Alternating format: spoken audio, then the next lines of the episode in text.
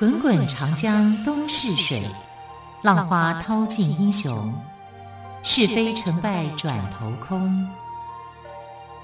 古今多少事，都付笑谈中。陪你说历史，汪培制作主持。欢迎朋友们收听今天的《陪你说历史》节目，我是汪培。从今天开始，我们将有一系列的台湾史的故事。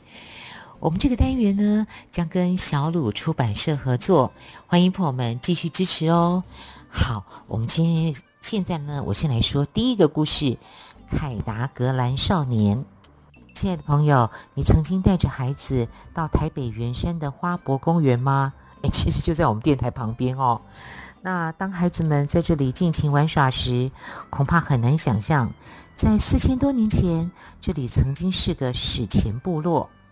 当时的台北盆地是一大片大湖泊，圆山跟芝山岩这两座台北市民经常攀爬的礁山，在当时也不过是湖面上的小岛。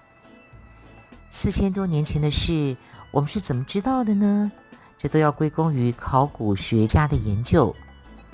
考古学家在圆山发现贝种，史称圆山文化。那什么是贝种呢？贝种是指一座隆起的贝壳丘种，我们也可以称它为史前人类的垃圾堆，里头有吃完的贝壳介壳，还有陶片、石器、脚骨器跟兽骨等等。令人惊讶的是，考古学家在贝种里还发现了墓葬。墓呢，就是坟墓的墓哦，不是木头的木哦，墓葬。好，坟墓里的死者都是仰身直躺，并没有发现棺木。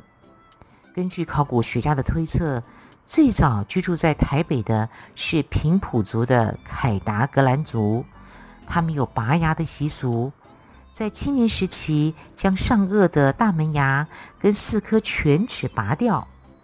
根据学者的推论。这应该是一种成年礼的仪式，借以考验一个男子的勇气。他们可能也有猎人头的习俗。从出土的长枪、长矛、鱼叉跟贝种，不难推测凯达格兰族已经有很高的捕鱼技术。他们还发明了一种脱头鱼枪。当他们遇见大的很大很大的鱼的时候，就掷出脱头鱼枪。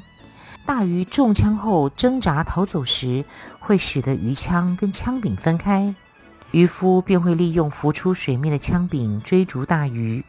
此外，从出土的石锄、石斧、陶碗、陶盘跟织布用的陶纺锤来推测，凯达格兰族不但懂得如何耕种。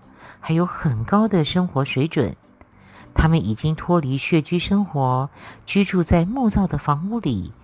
耕种的技术应该是汉人从中国大陆带来的。根据中国历史的记载，在秦汉时代，汉人就已经注意到台湾，当时称台湾为蓬莱或者是瀛洲。三国时代称为夷州。到了隋、唐、宋、元，叫做琉球。到了明朝，由于前来台湾的移民不断的增加，台湾的名字也跟着多了起来。有人称它为大员、东藩、基隆，还有人称它为埋渊呢。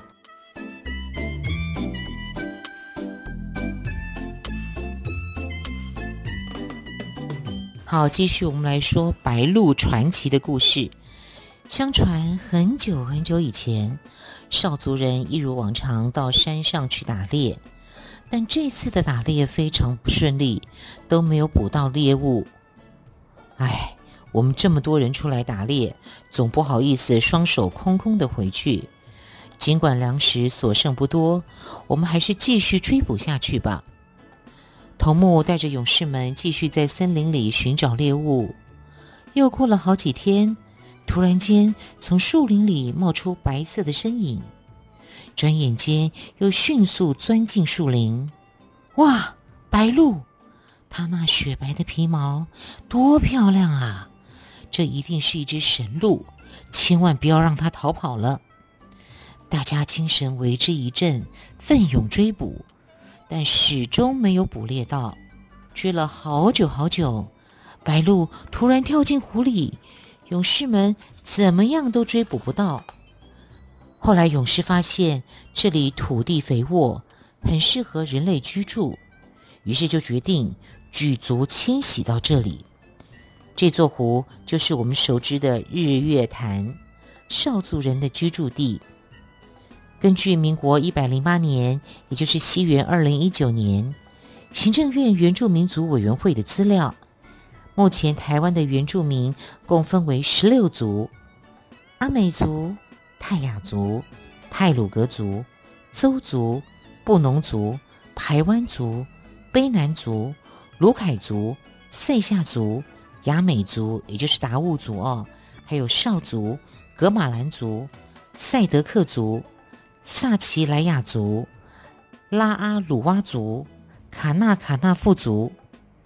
除此之外，四百年前汉人尚未移垦台湾之前，台湾沿海平原本来就有原住民存在，因为其居住在平原地带，称为平埔族。他们因为汉化已经很深了，而几近消失。台湾原住民各族都非常懂得因地制宜、就地取材，取之自然，用之自然。从他们的食衣住行各方面，可以看到其敬天习物的观念，像是台湾族、布农族的石板屋，邵族、阿美族的独木舟，噶玛兰族的香蕉树衣。雅美族，也就是达悟族的飞鱼祭以及拼板舟，说台湾原住民是天生艺术创作者，是一点都不为过的。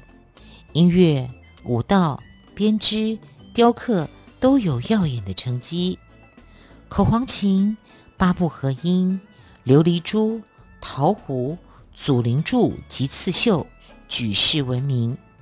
现在我们可以透过一些原住民青年创新的表演，欣赏精彩的原住民艺术文化。由于原住民各族并没有文字，习惯用口耳代代相传，述说他们的神话故事、社会组织、风俗习惯、信仰、艺术文化等等，所以我们也可以透过这些口传文学来认识原住民。像是相传鲁凯族的祖先是从桃湖里出生的，排湾族自称是百步蛇的子民，相传天上的太阳神产下一颗卵，并交给百步蛇孵化，最后孵育出排湾族人。周族、布农族都把玉山视为圣山，传说祖先都曾遇到洪水泛滥。幸好有玉山可以让族人避难。想要认识更深入台湾原住民族，拜访原住民部落，参加传统祭典，都是很好的体验。二月到阿里山参加邹族赞祭，四月可以去布农族部落看射耳祭，或者呢到兰屿看飞鱼祭。七月到八月到东海岸跟阿美族参加祭典。农历九月，在台南有西拉雅族的夜祭跟好海祭；十二月到台东参加卑南族的猴祭，猴子的猴哦，猴祭及大猎祭。幸运的话，每两年可以遇上赛夏族的矮灵祭，每五年参与排湾族的五年祭呢。台湾原住民族的祭典深具特色，也十分精彩。但请记得哦，要尊重。部分祭典有它的禁忌跟规定，请记得事先询问，像是可以拍照吗？可以摄影吗？祭场可以进入吗？祭品可以碰触吗？妇女，也就是女性朋友，可以参加吗？并不是所有原住民的祭典，外人都可以参加哦。这个部分呢，我们要来谈谈台湾开山祖师。台湾开山祖师到底是海盗还是探险家呢？在五百多年前大航海时代刚开启的时候，是很不容易分辨清楚的。那个时候，海盗多半具有探险家的精神，而所谓的探险家，往往也干起抢的勾当。看来，跟海盗似乎是没有什么两样的。台湾早期的开发，跟海盗、跟探险家有着非常密切的关系。颜思齐是这类人物的代表。自从西元十四世纪以后，明朝就一直受到海盗跟倭寇的干扰。不管派出多少军队，始终都没有办法维持沿海的宁静。再加上欧洲人来势汹汹，要求平等互惠的贸易，向来以为中国就是天下的中国人，不认为那些夷狄之国可以跟中国平起平坐。为了避免麻烦，于是下令海禁，限制人民出海。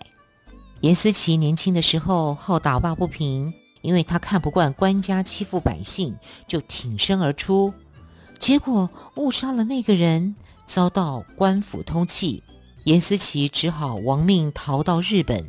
喜欢冒险的颜思齐率领手下郑芝龙等二十八人在日本平户发展，表面上规规矩矩的做生意，暗地里却干着海盗的勾当。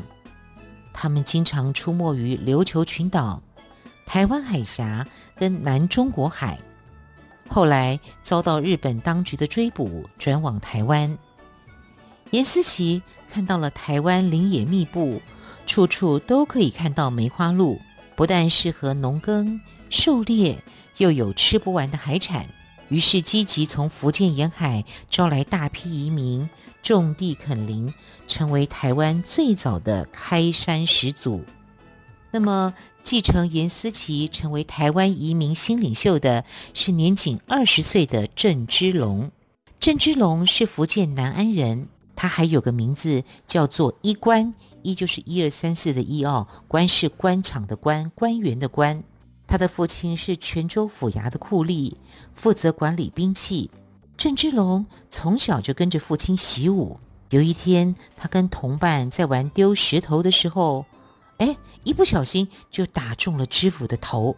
知府原本想治他的罪，但是看他长得相貌堂堂，一时起了爱才之心，就把他给放了。郑芝龙长大之后，就仗着一身功夫，经常惹祸。父亲一怒之下，把他赶出家门。郑芝龙于是跑到广州去投靠舅舅。舅舅是个生意人，经常往返于广州、澳门跟南洋一带。喜欢冒险的郑芝龙随着舅舅四处奔跑，非常热爱海上冒险的生活。他也认识了不少葡萄牙人，学会了说葡萄牙语。他更看出了海洋的重要性，就决心要像那些外国探险家一样，从大海里寻求机会。看到郑芝龙的伟大志向，舅舅便介绍了在日本平户的朋友。李旦，旦是元旦的旦号。李旦呢，他经常往返菲律宾、台湾跟日本之间，对于东南亚一带的海域非常熟悉。欧洲人都称他为中国船长。郑芝龙到了日本之后，就改名为郑一官，娶了江户幕府的家臣田川的女儿，又跟颜思齐结拜。之后更随着颜思齐来到台湾，并取得继承权。郑芝龙年纪虽轻，却很快地展露出他领导的才华。他一方面利用婚姻关系跟日本保持友好，另一方面呢，跟占据台南的荷兰人签订通商协定，迅速在台湾海峡建立起庞大的势力。同时，他又率领部属开垦台湾，因此来依附他的大陆移民越来越多，俨然成为台湾之王。郑芝龙强大的身世让朝廷不得不注意他。为了安抚他，明朝皇帝在崇祯元年，也就是西元一六二八年，任命他为海军将领，从海盗摇身一变，成为了哪吒；从海盗摇身一变，成为了叱咤南中国海的大将军。对郑芝龙来说，当然比待在台湾风光多了。他接受了朝廷的册封，将主力移回福建。明朝末年，郑芝龙游走于明朝官吏跟与在台湾的荷兰人之间，利用这种有利的趋势，竭尽发展台湾的贸易。西元十七世纪，日本锁国时代，禁止葡萄牙人到日本往来，只准荷兰跟中国船只前往通商。郑芝龙更是运用这个机会，大力发展跟日本、南海的直接贸易，因而成为荷兰人的商敌，引发海上征战。有人说，郑芝龙是中国近代历史中少数看到海洋重要性的人。他的眼界跟才干，应当可以让他有更大的成就。只可惜他的海盗性格，让他的目光短浅。他只专注于财富跟权势，不但限制了他的发展，还背上投降清朝的罪名。当他离开台湾时，大概没想到这一块被他视为踏脚石的土地。在三十六年之后，居然为他的儿子郑成功提供了一处施展抱负的舞台。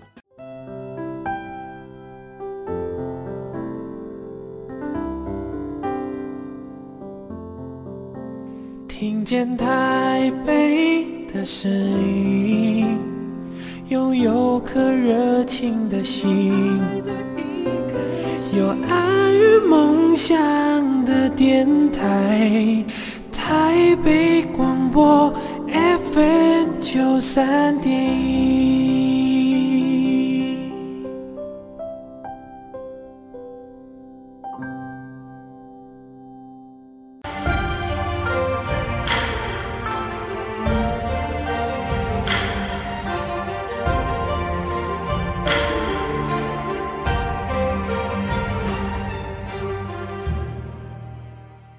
继续，我们来谈到台湾为什么称为福尔摩沙。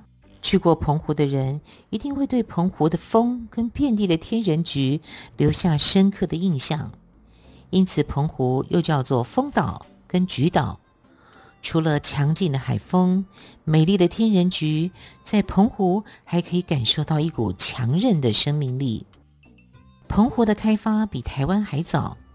在南宋时，已经有不少的福建人移居澎湖，他们就像岛上的天人菊，以强韧的生命力，在恶劣的环境中开创自己的家园。到了元朝，澎湖的居民就更多了，有的还渡海到台湾，以瓷器、丝绸跟原住民交换鹿皮、鹿脯。朝廷还派兵驻守澎湖，设立巡检司。作为澎湖的行政机关，几百年来，澎湖岛上的居民生活虽然艰苦，却也平静自在。直到西元十七世纪初，也就是明朝末年，一批远从欧洲来的荷兰人改变了澎湖居民的命运。荷兰人想以澎湖作为征服亚洲的据点，他们以炮火袭击澎湖。岛上的居民在一夜之间全部沦为荷兰人的奴隶，为他们建筑城寨。城堡完工之时，全岛只剩下三百多人。这些人的苦难并没有因而解脱。紧接着，他们又被送到荷兰在印尼的总部巴达维亚城，充作奴隶。这是澎湖历史上最悲惨的一页。朋友们，你会不会觉得很奇怪？外人都闯进家门了，朝廷怎么不管呢？以明朝的实力，要赶走几艘荷兰军舰，应该不会太难。只是澎湖不过是东南沿海的一座小岛，离北京非常的远，所以对于北京来讲是没有那么急切的。双方打打停停，竟然纠缠了八个多月。再加上当时的中国船长李旦很希望荷兰人到台湾建立据点。这样，他就不用大老远跑到荷兰，在印尼的总部巴达维亚城去做生意。因此，他就带着荷兰军官登上了台湾岛造访。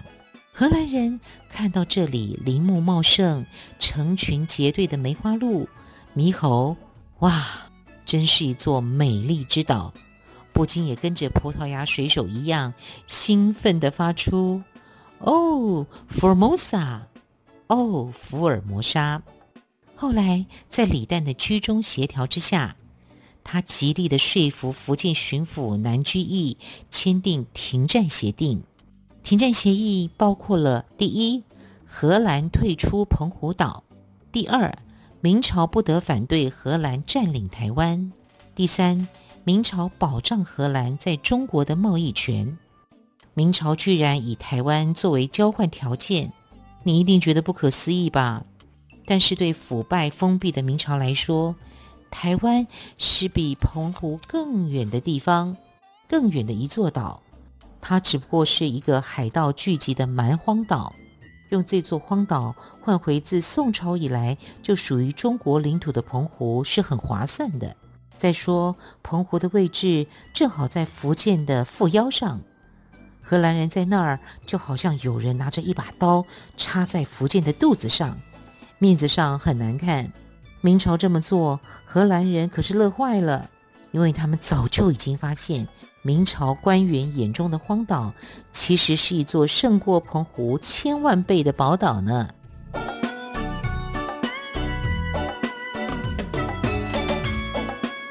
继续，我们来谈谈红毛城之战。哦，，Formosa，哦，福尔摩沙。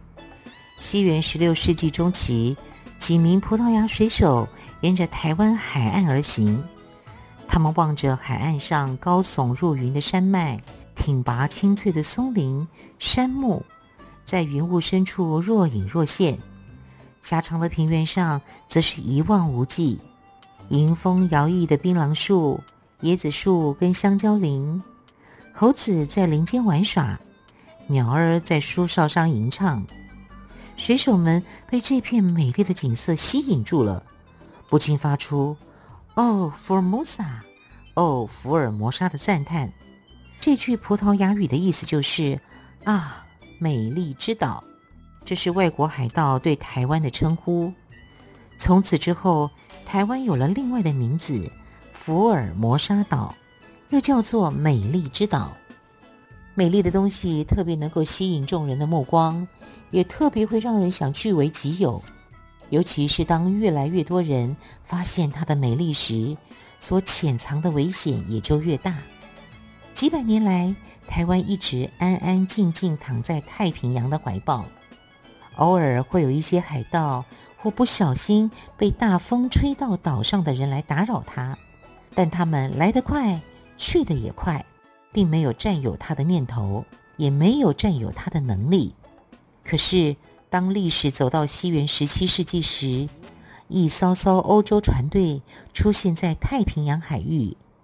在他们贪婪目光的注视下，以及强大武力的压迫下，台湾这座美丽之岛注定要卷入波涛汹涌的近代史里了。西元一六二四年，荷兰跟明朝签订了停战协定，从澎湖来到台湾南部，荷兰人在台南建热兰遮城，也就是现在的安平古堡，以及普罗民遮城。也就是现在的赤坎楼，作为荷兰总督的统治中心及行政商业中心，荷兰在台湾采取的是殖民地式的经济建设，由荷兰东印度公司控制台湾土地，控制农民，农民所耕种的土地都不是自己的，这也是当时帝国主义最大的特色。历史上郭怀一事件就是在这样不平等的情况下发生的。西元一六五二年，不满荷兰人欺压凌虐的郭怀一，打算秘密占领热兰遮城，驱逐荷兰人，却因被告密而失败。正当荷兰人在台湾南部兴建城堡之际，西班牙人也来到了台湾北部。由于西班牙是个天主教国家，把宣扬天主教当作神圣的使命。所以，他们一面派军队来到亚洲占领土地，一方面呢，又派传教士来传教。西元一六二六年，西班牙的大船浩浩荡荡来到基隆外海，进驻北台湾，积极推广天主教，并在基隆建了一座圣萨尔瓦多城。后来又在淡水河口建立了第二座城堡——圣多明哥城。也就是今天的淡水红毛城，在南台湾的荷兰人很不喜欢台湾岛上多了一个主人，于是向西班牙下战书。如果你看到他们的战书，一定会啼笑皆非，因为他们为战争找了一个冠冕堂皇的理由，不是为了争夺土地，而是依据神的旨意而开战。他们在写战书之前，真应该去问问这块土地上真正主人的意思。荷兰人经过十三年的准备，挥军北上，以猛烈的炮火轰击淡水红毛城、基隆圣萨尔瓦多城。西班牙人根本挡不住荷兰人的攻击，就在西元一六四二年结束了在北台湾十六年的统治。荷兰人如愿以偿地成为整个台湾的统治者。好，非常感谢朋友们的收听。今天是我们跟小鲁出版社合作的第一集台湾史的部分，第二集就欢迎明天朋友们继续收听喽。